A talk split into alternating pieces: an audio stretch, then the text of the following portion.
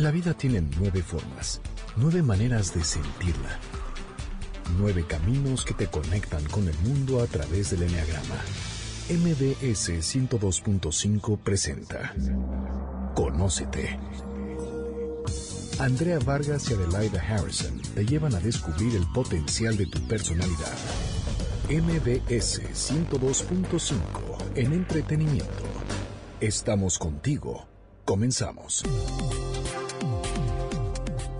¿Qué tal? Qué gusto saludarlos. Somos Adelaida Harrison y Andrea Vargas y estás en Conócete con el Enneagrama. Hoy vamos a tener un programa muy especial porque cambiamos de ciclo, igualmente que el ciclo escolar. Pero antes que nada, Adelaida, ¿cómo estás? Bien, gracias Andrea. Encantada de estar aquí y agradecida con todos ustedes que nos acompañan el día de hoy. Eh, como dijo Andrea, estamos iniciando una nueva serie que va a tratar sobre los niveles de integración de la personalidad. Esta es una teoría que viene de Rizzo Hudson, de los maestros de Enneagrama de Estados Unidos, y la plantearon por primera vez. Y es muy interesante esta teoría, porque cuando aprende uno el enneagrama, ya hace muchos años, yo cuando lo aprendí, te enseñaba nada más la parte negativa de la personalidad. Te decían, bueno, los unos son este mm, muy, Rígidos. muy rígidos y muy enojones, los, los seis son muy miedosos, los, los siete se la pasan en la fiesta y diversión, el nueve se la pasa echado en su cama. Y dices, no es cierto, o sea, sí, sí, por supuesto que podemos tener esa parte, pero no todo el tiempo. Entonces hubo estos señores que se llaman Rizzo y Hudson, en donde describieron que la personalidad depende de la madurez de la persona, puedes ir cambiando, puedes mejorándola o puedes ir, si no trabajas en tu personalidad, va- se va a ir deteriorando. Sí, y además me gustaría que antes de empezar a entrar en materia dijéramos qué es el enneagrama. Por si Perfecto. hay alguien que nos está escuchando por primera vez, el enneagrama describe nueve maneras de ver la vida, nueve personalidades, que son nueve mecanismos de defensa o de pertenencia para el mundo. Y son nueve maneras de pensar, de sentir, de reaccionar, de liderar. O sea, cada quien tiene un estilo diferente que está basado o u originado en su personalidad. Y sin embargo, cada uno somos únicos e irrepetibles, porque ahí es donde te dicen, oye, bueno, pues no que tenemos la huella digital. Sí, sí somos únicos e irrepetibles, pero el patrón de comportamiento es idéntico. Así es, el enneagrama lo que marca o lo que propone es que tenemos una esencia donde somos únicos e irrepetibles y muy valiosos, porque esa es la parte valiosa del ser humano. Pero cuando somos chiquitos, nos empezamos a sentir agredidos o nos empezamos a sentir inseguros por actitudes que tienen los que nos rodean. Por ejemplo, el niño se despierta a medianoche, tiene hambre, está oscuro y no hay nadie que le dé de comer. Lo hace sentir inseguro, él sabe que él no puede valerse por sí mismo. O a lo mejor el niñito coge algo que no sabe que está mal y la mamá le grita, niño malo, no toques. Cosas así que vamos empezando a recibir mensajes que, son- no que son entendemos. Como, que son como heridas, son las heridas. de- generan heridas. Son heridas de la infancia. A lo mejor mi mamá me dejó amarrada porque tenía que ir a trabajar. Pero quiero, antes de que empiece a platicar esa parte, que pueden ser cosas intrascendentales, que nosotros no nos damos cuenta que marcan al niño. O sea, sí puede ser muy grave, algo que sea muy fuerte, como que se vaya, lo que vas a decir, Algo muy fuerte o algo muy repetitivo. o algo muy repetitivo, Por ejemplo, que no sea grave. Una mamá que llega siempre tarde al kinder por su hijo. Exacto. Se le olvida. El niño que siente abandono. Esta mamá ya, ya se le olvidé, ya, ya, ya me olvidó. Exacto. ¿Ok? Y el otro caso es cuando has tenido una infancia verdaderamente muy difícil, como lo que ibas a platicar. De la señora que se va al trabajo y deja al niño amarrado en su casa. Ah, ok, Que se da es por necesidad, pero el niño no entiende esa situación y se siente amarrado, se siente, este, pues, violentado de una manera muy fuerte. Exactamente. Y entonces lo que vamos a hacer es dividir la... mm, Imagínense que vivimos en un edificio en donde tiene nueve pisos, o sea, nueve niveles y donde dice Adelaida, hasta arriba es el penthouse y es la esencia en donde cuando nacemos, que nacemos limpios, puros y con ganas de vivir y de disfrutar de la abundancia y de la energía vital de la vida, como debe ser. Ese es el objetivo de cualquier ser humano. Sin embargo, los golpes de la vida, ya sea que me amarraron, me pegaron, me abandonaron, me, me humillaron, me, me hicieron lo que fuera, se me va marcando. Se me va marcando y te van dejando una huella, una impronta. Eh, Esa, esa impronta se te queda toda la vida. Y para cambiarla hay que trabajarla. Que eso es lo que queremos que eso es lo que queremos. descubran. de Pero lo, que queremos que descubran es primero, primero que conozcan su tipo de personalidad, que creo que ya muchos lo conocen, y después que descubran en qué nivel están, si están sanos, si están promedio o si están tóxicos. Tóxicos es cuando la gente ya no quiere estar contigo, cuando ya necesitas ayuda profesional, que dicen, por favor, hagan algo con este niño o hagan algo con mi jefe, que ya nadie lo aguanta. Así es. Volviendo al tema del edificio, sí tiene nueve niveles. Imagínense que es un corporativo. Y en el corporativo, siempre en el penthouse está el director general. Entonces está al pendiente de todo lo que sucede y cuando vivimos ahí arriba tenemos un acceso directo a nuestra esencia. Nuestra esencia está en el penthouse, porque Pero es la mejor qué es la parte de nosotros. La esencia es aquella parte de nosotros que es única, que es irrepetible, donde están todas las cualidades humanas, todos nuestros talentos, todas nuestras virtudes. Tu parte sabia, tu parte espiritual. Exacto, la parte espiritual de cada uno de nosotros. Obviamente eso es algo muy, muy, pues es sagrado. Entonces hay que defenderlo y cuidarlo. Y el, eh, el objetivo del ego de la personalidad es cuidar esa parte de nosotros que es tan valiosa con algunas estrategias que aprendemos a usar desde muy chiquitos cuando nos sentimos inseguros. Claro, pero ¿y por qué usas esta estrategia? Porque como te lastimaron, la tapas. Cuando te sientes inseguro, empiezas a tapar tu esencia, a cuidarla, a protegerla y empiezas a sacar tu ego o tu máscara. Tu mecanismo de defensa. que es tu personalidad y como alguna vez explicamos, personalidad viene de personare, que era la máscara que usaban en el teatro griego para que sonara más la voz de los artistas.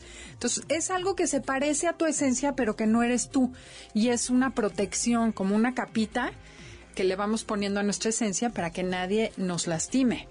Y a lo largo de la, de la vida, esta capa se va engrosando y vamos creyendo que somos esa parte y no la esencia, la parte bonita del principio. Entonces, la idea del enneagrama te dice, quítate, quítate lo más posible esa capa y llega a tu esencia para que seas más auténtico, más honesto, más, o sea, que saques un poquito más el alma, que la demuestres más, que saques tu parte espiritual. Que esa es la parte que todo mundo quiere de nosotros. Claro, la parte Vamos a hacer un resumen rapidísimo. O pueden ser nueve niveles de, de integración, o sea, los nueve pisos. O pueden ser nueve capas de cebolla. Otra manera de explicarlo es como que le vamos poniendo capitas de cebolla a nuestra alma para que nadie cache. Y lo que vamos a describir es que, de qué se trata y cómo se comporta la personalidad en cada una de esas capas o en cada uno de esos pisos. Pero ¿qué te parece? Para que no se haga tan complicado, estos nueve, eh, nueve los vamos a dividir en grupos de tres. Sí. Entonces vamos a poner las personalidades, la personalidad cuando está sana, la personalidad cuando está promedio y la personalidad cuando está enferma. ¿Y cómo me voy a dar cuenta cuando ya bajé de nivel? O sea, que dices, de sano ya pasé a promedio y de promedio ya pasé a enfermo o a tóxico. Claro. ¿Qué, qué, qué hice? ¿Qué, qué, qué se nota en el mundo para saber que ya no me aguantan? Exacto, para cachar cuando estoy bajando y decir, no, vas de regreso. Trabaja para ir en contra. Que la idea del enneagrama es hacer conciencia. Cuando me doy cuenta, puedo trabajar en mí y puedo subir de escalón. Entonces, esa es la parte rica y bonita, ¿no? Porque antes te tachaban de negativo y decías, bueno, híjole, sí, sí tengo algunas veces eso, pero la gente lo rechaza. En cambio, si te dicen, oye, no, pero puedes trabajar y llegar a, a- a la parte espiritual, a tu esencia. Entonces, bueno, ok, quiero ser mejor persona. ¿Cómo le hago? Esto es una parte de, de cómo hacerlo. Claro, porque una de las cosas que más me gusta del enneagrama es que no tienes que hacer cosas para ser mejor persona, sino dejar de hacer lo que haces, o sea, dejar de usar tus mecanismos de defensa y dejar salir lo mejor de ti, que ahí ya tienes todas las cualidades que necesitas para ser feliz, para ser productivo, para ser Pero nos da todo mucho lo que miedo. quieres ser. Exacto. Nos da mucho miedo quitar esa capa, que porque dices, me van a lastimar y, y si me ha funcionado muy bien, ¿para qué la voy a cambiar? Ajá, y además otra cosa, el enneagrama, o sea, las personalidades son mecanismos de defensa. Si yo no encuentro algo que me funcione mejor que mi personalidad, no la voy a dejar de usar. Por más que me digan, deja de ser egoísta, deja de ser gritón, pues si me funciona el gritón, voy a ser gritón hasta que me digan por qué o cambie mi creencia, que eso es lo que tenemos que explicar un poquito, ¿no? A ver, empecemos para que sea fácil. Explica la herida de la infancia. ¿Cómo se genera esa herida que mencionaste? Te empiezan a atacar. Pero es que lo explicas muy bien, Andrea. No, por ejemplo, con el ejemplo que pusimos la semana pasada del niño, ¿no? Ajá. Que está un niño de 5 o 6 años, imagínense que está muy contento, acaba de comer, le dice el papá, apúrale, lávate los dientes porque nos vamos por un helado enorme de chocolate de vainilla con chochitos, con lo que quieras. Pienso en ese papá y digo... Entonces el niño se pone emocionado y este niño ya listo, entonces pasan por la tienda de los helados y el papá se sigue y no se estaciona y se va al pediatra o se va al dentista y le ponen la inyección de la triple, la que le tocaba. Porque esa yo la odiaba, me acuerdo. Bueno, bueno, era terror. Entonces, ¿qué pasa con ese, con ese niño? O sea, en vez de creer en mi papá, empiezo a desconfiar, pero desde muy chiquito. Entonces esa desconfianza se instala en mí y digo, este mundo es peligroso. En este mundo no hay que confiar, porque no puedo confiar ni en mi papá, que vive dentro de mi casa. Tengo que estar precavido. Entonces, empieza la creencia de que el mundo es, o sea, primero es la herida, pero esa herida va a generar una creencia, una manera de pensar y percibir el mundo como un lugar peligroso. Eso es como se formaría un 6, ¿no? Es un ejemplo que estamos usando, no tiene que ver con el 1. Y entonces todo lo que suceda en la vida voy a usar lo que se llama la memoria selectiva o la atención selectiva. Solo me voy a fijar en esos detonantes de inseguridad, de peligro, de cosas de traición. ¿Quién me va a ver la cara? ¿Quién me va a ver la cara? ¿En quién puedo confiar? ¿En quién no? Y eso genera la personalidad. Ok, pero ahora aplica este mismo, propone un ejemplo del uno. Ahí vamos con el uno. Sí, para que se entienda más fácil. Eh, voy a hablar rapidísimo de algo que así no se entiende, no. espero que se entienda bien, porque son cosas bien complicadas. Pero bueno, el uno tiene, cada personalidad tiene una manera de percibir el mundo diferente sin distorsión. Entonces el uno tiene esa capacidad de ver la perfección en el mundo cuando está en esencia. Ve, eh, se llama visión sana. O sea, mi visión del mundo es que el mundo es perfecto. Es como esa creencia que genera todo. Si yo estoy en esencia, veo el mundo como un lugar perfecto. Y puedo ver que todas las situaciones suceden por algo y para algo. Entonces, en el caso de, del uno, es que veo a la gente perfecta. Está bien que sean así, no estoy juzgando, no estoy criticando. Eh, Acepto la realidad, la realidad tal cual es. como es. Si es un día lluvioso, tiene su belleza, lo lluvioso. Si es un día triste, hay una parte bonita de la tristeza. O sea, no me peleo con la vida, no ando quejándome y por qué no hicieron, sino que acepto la realidad. Y cuando tú aceptas la realidad, eso es mental. Mi creencia es de que el mundo está bien como está. ¿Qué surge? En, en, el corazón surge una emoción que es la virtud de la serenidad. Ok. Entonces, el uno sano, que eso es lo más importante, cuando está en el penthouse, en la esencia, es una persona serena, que acepta la realidad como es. Entonces, desde ahí ya vamos a, a o sea, eso es un uno muy sano. Tenemos que ir pronto a un corte comercial. Entonces, ¿qué te parece que regresando empezamos ya a ver qué a explicar, No, a explicar cómo sería un uno sano en la vida real, ya más terrestre. Ah, claro, con ejemplos. Ok, okay. Va. Esto es Conócete con el Enneagrama. Estás escuchando el podcast de Conócete con el Enneagrama. MBS 102.5. Ya estamos de regreso en Conócete con el Enneagrama. Estamos hablando cómo se va desintegrando la personalidad. Y en esta ocasión estamos tocando la personalidad 1 del Enneagrama, conocida como el reformador o el perfeccionista. Entonces nos quedamos en cómo es un uno sano y equilibrado, emocionalmente hablando. Porque pueden decir, oye, eh, físicamente estoy muy sano, pero a lo mejor emocionalmente no estás tanto. Entonces, bueno, para que ustedes comprueben si su vecina, si su papá, si su marido, si su hija están sanos. O ustedes mismos, que es la idea, es trabajar primero en uno mismo, pero es más fácil ver la paja en el ojo ajeno. En el, ojo ajeno, exactamente. Entonces, bueno, ¿cómo van a hacer?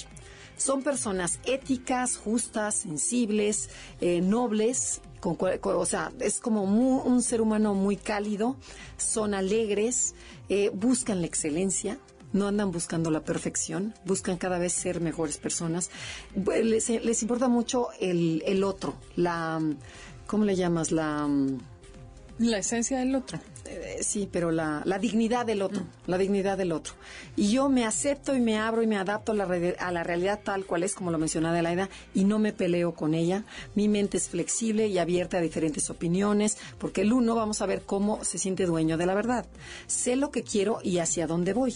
Y lo que tiene muy padre es que son líderes, son líderes morales. Son personas tan sencillas, tan tranquilas, tan agradables, tan, eh, eh, tan prudentes, que tú dices, yo quiero ser como esa persona. ¿Cómo le hace? ¿Qué hace?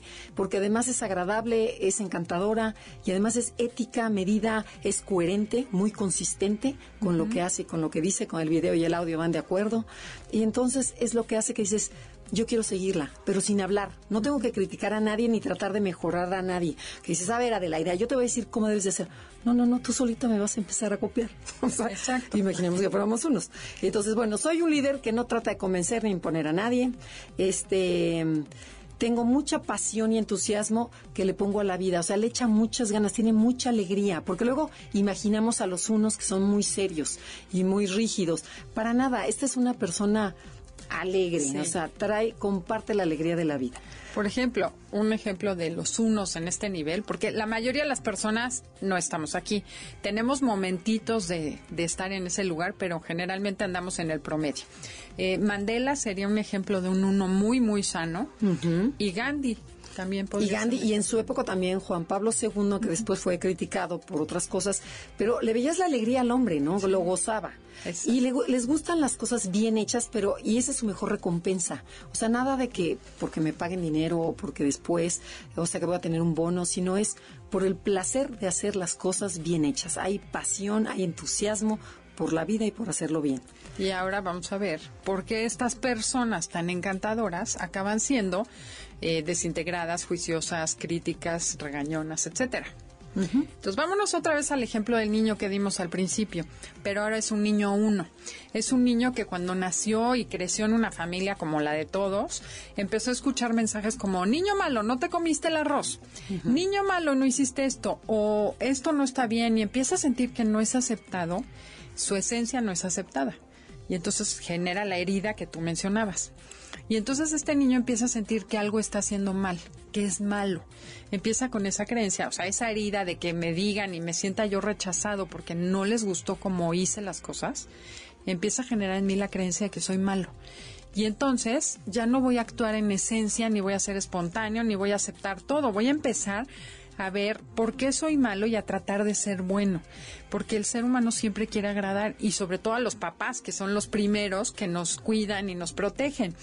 Y ese es el mecanismo que vamos desarrollando y que vamos a repetir a lo largo de la vida con el esposo, la esposa, el hijo, los amigos, en el trabajo. Y algo muy interesante que mencionaste es que yo quiero que mis papás me acepten. Entonces, ¿qué hace este niño desde chiquito? Toma la voz de los papás, y se la mete a su cerebrito y se mete como un juez interno. Entonces, por ejemplo, sale a jugar ¿no? con los amigos en donde, en la calle, ¿no? que todos están encantados y, y, de repente le entra la voz de la mamá o del papá que dice tienes que hacer la tarea, tienes que este, poner, hacer tu, eh, poner tu uniforme para mañana, tienes que a tus zapatos, tienes que preparar tal cosa. Y entonces esta espontaneidad que tenía se va cortando porque ya metía un juez interno y dentro entonces se reprime y se mete a Entonces empiezo a reprimir y ya no hago lo que yo quiero, sino hago lo que se debe hacer. Y, ese deber ser la parte que yo quiero la voy reprimiendo, pero eso pasa desde el uno chiquito. Y ahí es donde empezamos a ver cómo, cómo este uno también se va distorsionando. Y otra cosa bien interesante es que esa voz interna que introyectas de tus papás no siempre es lo que tus papás quisieran de ti. Porque un ejemplo clarísimo es el otro día que decía una alumna mía, dice, es que llegó mi hija en una primera comunión y me dijo, mira mamá, no me ensucié el vestido. Que dijo, pues ve y ensúciate, porque se trata de que te ensucies, o sea, no te preocupes por el vestido limpio. Pero es esa creencia ya de que yo si estoy limpio, voy a ser bueno. Si hago la tarea, soy bueno. Entonces todo en la vida me va a mover esa, esa creencia de que yo tengo que ser bueno, tengo que ser perfecto para que me quieran. Ok, pero y entonces, ¿qué pasa? ¿Cuál es, cuál es el miedo básico de esta personalidad para que yo de estar en, en esencia, en sentirme o sea, alegre, responsable, o sea, contento, con pasión por la vida, de repente ya empiezo a decaer. ¿Qué, en qué lo noto? Mira, el primero hay que comentar, la semana pasada dijimos que la creencia del uno es que no me van a querer si no soy perfecto. Eso está movido por un miedo básico a ser corrupto o ser malo. Y entonces cuando yo siento que puedo ser corrupto y me da miedo ser corrupto, ¿qué voy a querer? Obviamente surge el deseo de ser bueno y de ser lindo. Entonces empiezo a hacer ciertas cosas para demostrarme a mí y a los demás que soy bueno. Entonces, Entonces, ya no voy a ser esa persona tan espontánea, ¿no? Y porque además tengo miedo que, que no me pueda controlar por de mis impulsos, por esa, esa, esa parte a que a lo mejor soy niño y tengo ganas de decir una grosería como todos, o tengo ganas de traer los pelos parados, o tengo ganas de cortarme el pantalón, porque ahora está de moda, y lo que hago es lo reprimo y empiezo a ponerme la máscara de bueno. a eso empiezo a compensar la, el Ese miedo, con un deseo. Con una, y una conducta. Entonces ya voy a empezar a tratar de hacer todo bien. Como ya estoy tratando de hacer las cosas bien, pues tengo que desarrollar adentro de mí un juez que me diga lo que está bien y lo que está mal, porque yo siempre quiero hacer lo bueno. Y empieza este niñito a dividir entre bueno y malo, correcto, incorrecto. Entonces solito empiezo a dividir las cosas y todo lo que hago lo empiezo a juzgar desde esa voz interna, que es la de mis papás. Entonces empiezo a imaginarme que mis papás me juzgan y me dicen, está bien, esto está mal, corrige, o sea, empiezo a, como a ponerme una guía interna que nada tiene que ver con lo que mis papás quieran, ya es propia, la metí dentro de mi cabecita y ese niñito empieza a hacer las cosas que él cree que van a agradar a sus papás. Y esta voz interna primero es la de sus papás, pero después cuando yo entra al colegio ya a lo mejor va a ser la de la Miss y después a lo mejor la de la iglesia y después las reglas de la sociedad. Claro, y, ahí ya va a ser una voz propia, que es la mezcla de todas las reglas y voces que quiero yo escuchar en mi vida o que escuché. Pero y en vez el uno de escuchar su esencia a su parte sabia, el uno está muy acostumbrado a oír, a escuchar esta voz y le hace caso y la confunde. Entonces no lo pueden soltar porque dicen, es que es mi guía, si lo suelto me muero. Y él me dice qué está bien y qué está mal. Y si yo lo obedezco, me siento muy bien. Si no obedezco y hago lo que mis impulsos tienen ganas, me siento muy mal, me siento muy culpable. Hay mucha culpabilidad en el uno. Claro, porque empieza a creer que todo lo que no es su código de ética instalado por él, exacto, está mal. Entonces, ahí empezó el problema, porque empiezan con un juicio muy sutil en el nivel promedio, este arriba, que en el nivel promedio va a ser ya un juicio, mm, o empiezo a juzgar de manera más fuerte. Pero aquí empiezo a distinguir entre bien y mal. Una frase de este nivel sería nada con exceso y todo con medida. O sea, ya estoy midiendo qué doy, qué hago, me permito ciertas licencias. El niño uno o el adulto uno en este nivel sí va a seguir siendo muy mono, muy aceptante, muy sano, pero ya no va a ser auténtico y espontáneo como sería un uno en el nivel de hasta arriba, ¿no? Y si me empiezo a desintegrar y a seguir con este, pues esta necesidad de sentirme bueno, lo siguiente que voy a hacer es luchar porque el mundo sea mejor. Y en el mundo están incluidas las demás personas. Ok, primero quiero ser perfecto yo, y me voy a perfeccionar a mí mismo. Me voy a exigir muchísimo. Exacto. Y después, que digo, bueno, ya basta conmigo, ahora te voy a perfeccionar a ti que vives conmigo. Exacto. Y voy a perfeccionar a todos los que están a mi alrededor. Ajá, y empiezo a decirles lo que está bien y lo que está mal empiezo, por ejemplo, si soy niño, a decir, niños, ya es hora de que nos vayamos a, a, la casa porque hay que hacer la tarea, o llegas a preguntar al día siguiente, ¿hiciste la tarea, Laurita? O sea, empiezas a estar pendiente de todo mundo. Y esta es la llamada de atención que es cuando me doy cuenta de que estoy haciendo algo o exagerando una actitud que me va a llevar a desintegrarme al promedio. En vez de estar sano, me voy a ir al nivel promedio. Eh, la llamada de atención del uno es que empiezo a sentirme responsable de los demás, de que los demás sean perfectos y sean buenos. Y hablando de llamadas de atención, también tenemos llamada corte tenemos que ir a un corte comercial. Estamos en Conócete con el Enneagrama. Si les interesa recibir información extra sobre Enneagrama, sobre las nueve personalidades, sobre los niveles, visítenos en Facebook, Enneagrama Conócete, y denos like, porque de esta manera te va a llegar directamente a tu página, a tu FaceTime, a tu FaceLine, no sé cómo se llame, pero van a ver que sí les llega. Si eres un uno, perfeccionista, ordenado e íntegro, ábrete y acepta que existen diferentes maneras de ver la vida. Tómate tiempo libre para descansar y divertirte sin culpa. Conócete. Estás escuchando el podcast de Conócete con el Enneagrama. MBS 102.5. Ya estamos de regreso Somos Adelaida Harrison y Andrea Vargas. Estamos en Conócete con el Enneagrama y estamos hablando de la personalidad 1, cómo ésta se va desintegrando. Y estamos hablando que cuando la personalidad 1 está equilibrada es porque es, es honesto, comprometido, responsable, trabajador, competitivo y a la vez deja entrar el placer en su vida. O sea, se ríe de sí mismo, de sus propios errores, rompe pequeñas reglas, le gusta divertirse con amigos y familiares y tener contacto con la naturaleza. Es algo que al uno le hace mucho bien y además lo disfruta muchísimo. Pero y, siente una paz interior. Pero a ver, Adelaida, entonces yo ya estoy sano. ¿Cómo sé que me voy a ir desintegrando? Que tú le, llamamos la llamada de atención. Vuelve a explicar para que nos entienda. Lo que sucede es cuando estoy en esencia no juzgo. Lo primero que tenemos que cachar es cuando empezamos a juzgar a los demás, a juzgar bueno y malo, a dividir. Este es bueno, esta persona es mala, porque ahí ya estamos en el ego, ya no estamos en la esencia. Si yo no estoy aceptando la realidad como eso, a las personas como son, ejemplo, ya no, ya estoy checando que mi marido no está haciendo las cosas como yo creo que se deben hacer, o mis hijos no hacen la tarea y no se portan y no toman las decisiones que yo creo que son correctas. Cuando empiezo a ver eso, es porque yo ya estoy juzgando bien y mal. Ya agarré el papel de maestra. Exacto. Y, el, dedo apuntador. Exacto, pero además empiezas con el dedo apuntador y empiezas a sentir que tú eres responsable de que los demás hagan las cosas correctas. O sea, no solo juzgas, porque eso sigue siendo sano, pero ya cuando externas tu juicio y empiezas a corregir a los demás, empiezas a decirles y empiezas a sentirte responsable de que los demás hagan lo que tienen que hacer, esa es la llamada de atención. O sea, cáchate como ya estás cargando a los demás en la espalda. Porque yo como uno siento que si yo te llamo la atención a ti, o sea, que si te digo cómo debes de hacer, va a ser por tu bien y, y, tú vas a crecer. Entonces ya me metí demasiado en tu vida. Y lo que estás haciendo es demostrarle a tu ego que tú eres mejor que yo. Okay. atrás hay escondida la creencia de que eres mejor que yo.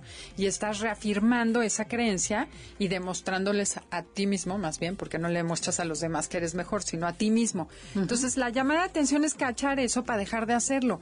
Y si lo dejo de hacer, regreso a mi esencia. Es decir, no juzgues, acepta las cosas como son.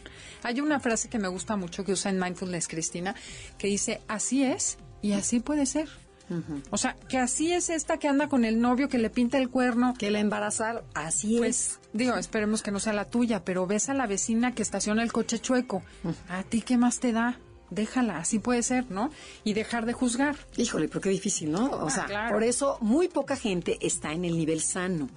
De repente lo tocamos y luego regresamos al promedio. Y mucha gente dice, no, pues que yo soy totalmente sana. O sea, emocionalmente hablando, yo soy una persona sana. dices, a ver, a ver, a ver, vamos viendo, ¿ok? Entonces, una cosa que pueden hacer es preguntarles a los demás qué tanto se sienten juzgados por ustedes. ¿Qué tan fácil es vivir contigo? Exacto. Esa es bien dura, esa ¿Qué tan aceptada me siento por ti, por ejemplo? O al revés, tu pregunta, ¿cómo se sienten los demás aceptados por ti o se sienten juzgados? Si se sienten juzgados es porque algo hay.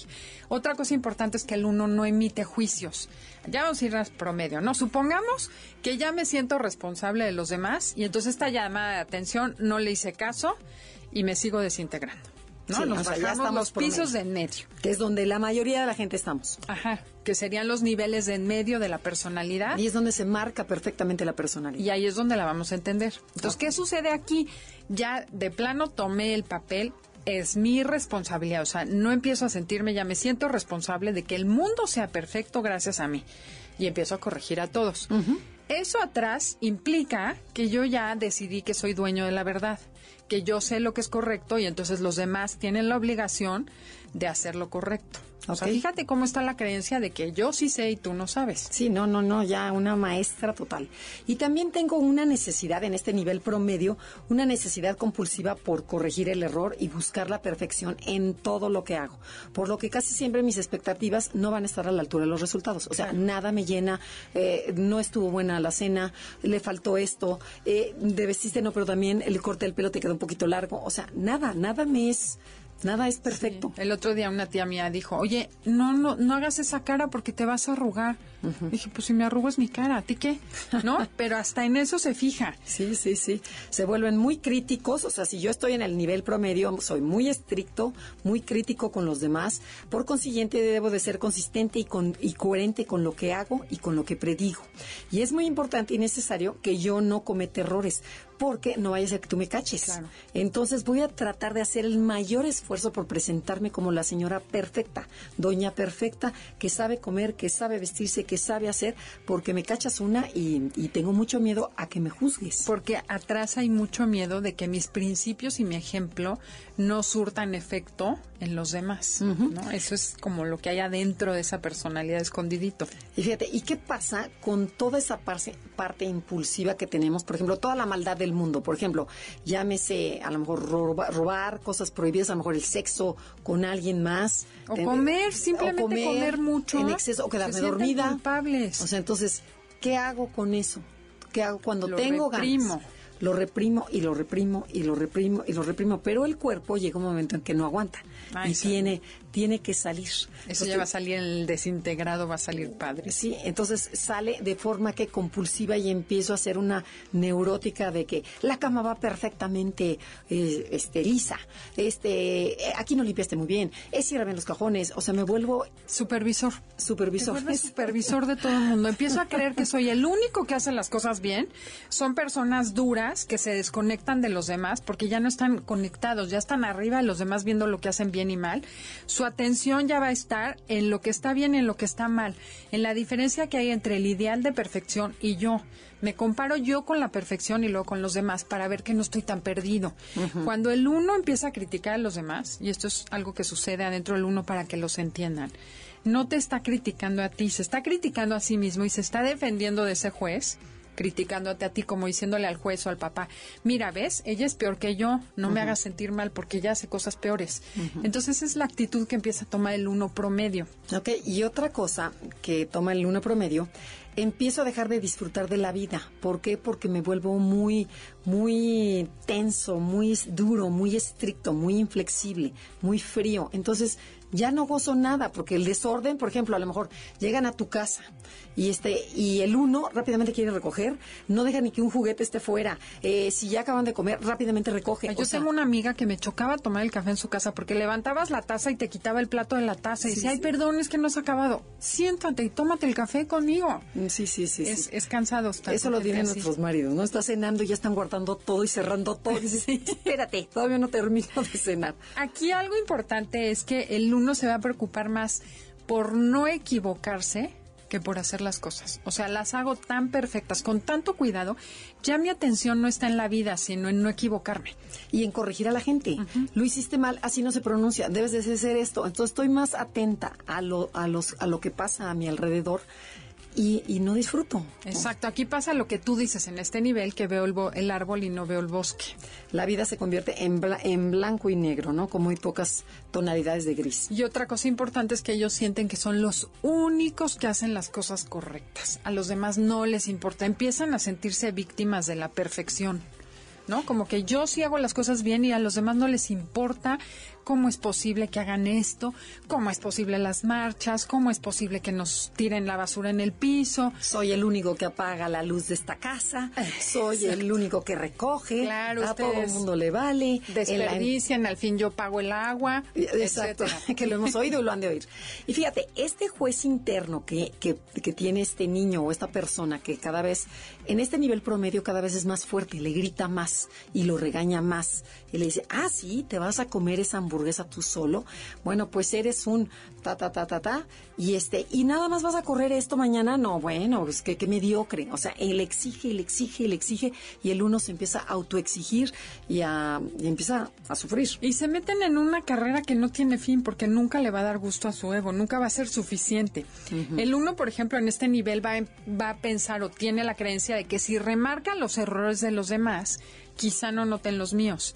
Y se aleja cada vez de su esencia. El uno, ya cuando se está es- acercando al siguiente nivel hacia abajo, se va a volver muy sarcástico, va a ser de todo o nada. O está bien o está pésimo. No tienen términos medios, no los aceptan. De hecho, una de las cosas que dicen muchos unos es, eh, ay, sí, claro, todo está permitido. Hoy en día todo se vale, porque ya no hay bien ni mal. todo les da igual a ustedes, o sea, como tienen ese concepto de juicio constante que siempre está, Y de burla, este, ¿no? sí, siempre está, no es posible los flojos que son todos, este, siempre está enojado y ahí ya empieza a salir el resentimiento del uno, que cualquier pretexto lo conecta con ese enojo que trae guardado Esa, sí, esa y represión. surge una ira, un resentimiento que nosotros de lejos vemos y él no puede ver. El- exactamente, porque es inconsciente. Y algo que también tienen en este nivel, antes de pasar al siguiente nivel, es que no confío en la capacidad de la gente para hacer las cosas igual que yo. Y cuando surge un problema, siento la obligación de resolverlo y a la vez me frustro y me enoja ante la falta de interés, no apatía y compromiso de la gente. Les vale gorro lo que estás diciendo exactamente, Claro. ¿no? En esta empresa soy el único que le importa. Ve, todo el mundo se, se largó. Bueno, no usa la palabra se largó porque... es- Se van.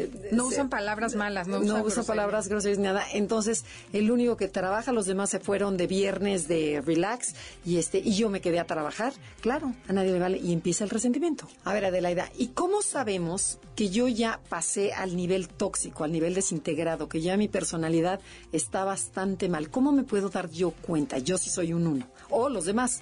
Bueno, ese punto se llama, o le tenemos este, así como el marcador para que te des cuenta, así como tenemos la llamada de atención cuando pasas del nivel sano al promedio. Para pasar del promedio al desintegrado se llama bandera roja. O sea, ya es una bandera como esas que sacan en las carreras De de coches. alto. De párale porque te vas a seguir desintegrando. Y ese punto es importantísimo. Además, este punto sí es básico, porque ahí es como la definición de si me quiero seguir desintegrando y me vuelvo una persona tóxica o reacciono. Y muchas personas te dicen que sí reaccionan en este punto. Pero ¿qué te parece que lo hablamos después del corte? Porque tenemos que ir a un corte comercial eh, y regresando lo tocamos. Si eres un uno, perfeccionista, ordenado e íntegro, ábrete y acepta que existen diferentes maneras de ver la vida. Tómate tiempo libre para descansar y divertirte sin culpa. Conócete. Estás escuchando el podcast de Conócete con el Enneagrama. MBS 102.5. Ya regresamos a Conócete con el Enneagrama. Estamos hablando de la personalidad 1, conocida como el reformador o el perfeccionista, y estamos hablando de cómo pasa de estar en promedio, pasa a desintegrarse. ¿Cuál es esta bandera roja que me dice, alto, estás mal, te estás desintegrando, necesitas ayuda? ¿Cómo, debo, cómo, cómo sé? Mira, la bandera roja es para todas las Ya personalidades. casi andas bateando la bandera roja. sí, ya la bandé con todo y micrófono. La gente se cansa de mí y me abandona. Ese sea- es el punto. La bandera roja es cuando ya eres el único que hace las cosas tan bien, que ya no tienes amigos, tu mujer ya te dejó, tus hijos ya se fueron, te corrieron de la chama. Eres tan perfecto que nadie entiende tu necesidad de ser perfecto. O sea, ya la perfección no es, obviamente, eso es en tu cabeza. Entonces la gente te abandona porque los hace sentir menos. Fíjate, me estoy recordando de la película de Margaret Thatcher, en donde la corre, donde la corren todo, todo el, um, El staff. el staff, pero ¿cómo El se le llama? El, el no, en, en- en Inglaterra, ¿cómo se le llama? Ah, el parlamento. El parlamento, toda la gente del parlamento se pone de acuerdo y dice, esta mujer que es brillante, ya se le pasó la mano, es tan exigente que se volvió insoportable, corregía hasta los errores, esto se escribe con H, esto no, esto quién sabe qué. Dicen, no queremos ese tipo de personas. Ajá, es la dama una- de hierro. La, llama, la dama de hierro, exactamente. Y ve la diferencia entre Mandela Margaret Thatcher. Son totalmente distintos de hasta físicamente. Si te fijas, Mandela es aceptante, se los- sonriente, agradable. Su, su lenguaje físico corporal es de, de amabilidad. En cambio, esta señora era un Hitler, la veías apretada, la veías con esa mirada dura, la mandíbula súper cerrada, súper apretada, y todo perfecto. Y ahora tenemos a Hillary Clinton, que a lo- probablemente va a ser, es una uno Ajá. en el enneagrama, que qué tan integrado o desintegrado esté, ya veremos. Ya veremos lo que sí no es tan estirada, ni tan dura, ni tan perfecta. A lo mejor es menos dura, no lo sabemos. Entonces, bueno, ¿qué sucede cuando me sigo desintegrando? Porque cuando llega esa bandera de me abandonaron, sí hay mucha gente que te dice, yo reaccioné cuando me quedé solo. En la asociación tenemos un amigo Sergio que nos dijo un día, la verdad es que cuando me divorcié empecé a cachar que había muchas cosas en mí que lastimaban a los demás. Y aunque las hacía por buena, con buena fe, porque el, uno nunca tiene mala intención, ese es el grave problema. Claro, es por el bien de los demás. no se da cuenta que está siendo invasivo, que está lastimando, que es muy sarcástico, muy irónico. O sea, el uno en estos niveles, entre siete y, digo, nivel promedio y sano, cuando ya está, digo, perdón. Enfermo. Entre promedio y enfermo, ya es una persona difícil de convivir. Son los típicos mala vibra que llegan a nada más repelar, que patean al perro porque están constantemente enojados, que dejas algo fuera de su lugar y porque vienen preocupados y enojados de la chamba, pegan de alaridos, avientan las puertas. Aquí es cuando ya es difícil volverlos a distinguir, saber si es uno o es ocho, por ejemplo. En estos niveles el ocho y el uno se confunden. Se parecen mucho porque además, fíjense, cuando yo estoy muy desequilibrado, que mi personalidad está tóxica, me vuelvo extremadamente rígido y cerrado. No hay negociación y ante una falta debe haber un castigo. Aquí se debe de castigar y lo dijimos. Llegaste a la una y cinco y quedamos a la una de la mañana. Por lo tanto, no sales en tres meses. O sea, así de, de pero papá, no hay negociación. ¿Ok? Hay una sensación de superioridad y arrogancia, lo que decías, se vuelven muy burlones, muy sarcásticos, justifican todos sus actos y están totalmente convencidos de que lo que digo y lo que hago es la verdad absoluta. Sí, y es horrible porque entonces todo es bueno o malo, no hay términos medios, eh, son súper inflexibles como dices tú. Y otra cosa importante es que aman a la humanidad pero no las personas. Odian a todo mundo en concreto, ¿no? Sí, se van Perenganito me choca, odia a mi amigo, odia no sé qué, es un corrupto, es un no sé qué. Y empieza la envidia también. Exacto, empieza a comparar, se, se, van al cuatro. Y fíjense, estas personas se van amargando y deshumanizando, hacen juicios muy crueles y condenan a los demás por sus errores en una forma despiadada. Es lo que dices. Sí. No, pero a ver si este es un bueno para nada, es un idiota. A ver, que me yo que me he matado y estudiado y todo, y a ver, y este de repente lo suben y es un don nadie. Empiezan a pisotear a todo el mundo y a ellos mismos sin darse cuenta, también van a empezar a sentir que el mundo está contra ellos y algo todos están en contra de la perfección que él quiere imponer en este mundo. Y algo que a mí me llamó mucho la atención cuando aprendimos el enneagrama fue esta parte de los impulsos. Cuando un uno está desintegrado, estos impulsos que reprimió, ¿se acuerdan que, por ejemplo, a lo mejor me gusta la, la la esposa de mi amigo. dices, bueno, a todo mundo le gusta, pero él dice, no, a mí no me puede gustar. Porque una cosa es que te guste y otra cosa es que... Si te la exactamente. Entonces, toda esta represión que guardó, ¿qué pasa? La empieza a sacar en este nivel desequilibrado. Y entonces es cuando estos hombres llevan una doble vida. Es cuando a lo mejor me voy a Europa y me quito toda la ropa y me voy a una, a una isla de, nudista. nudista. Que dices, ¿cómo? ¿El uno? O me voy y, va, y bailo en un burdel y, eh, me agarro a todas y me besuqueo a todas. O sea, hago todo lo opuesto de lo que digo. Hay una incongruencia bárbara entre lo que dices y lo que haces. Como dices tú, aquí no checa el video y el audio. Ajá. Y por ejemplo, la que vimos en la película esta que nos estaba mencionando Janine, la de Chocolat, en donde es el, dueño del pueblo, no es el, alcalde. El alcalde del pueblo, que en donde es la perfección y la rigidez. ¿Y qué tal? ¿Cómo empieza a cambiar este hombre y se atasca de chocolate y no puede más porque le encanta? Pero primero véanla si pueden, cómo empieza a criticar a la chava, porque él lo que tiene no es que le moleste la chava, le molesta que le pone una tentación que él no puede controlar, que es el chocolate. Y empieza a echar grilla contra ella ya que se vaya del pueblo y la quiere sacar. Y cuando de repente entra y prueba un chocolate, pierde el control totalmente.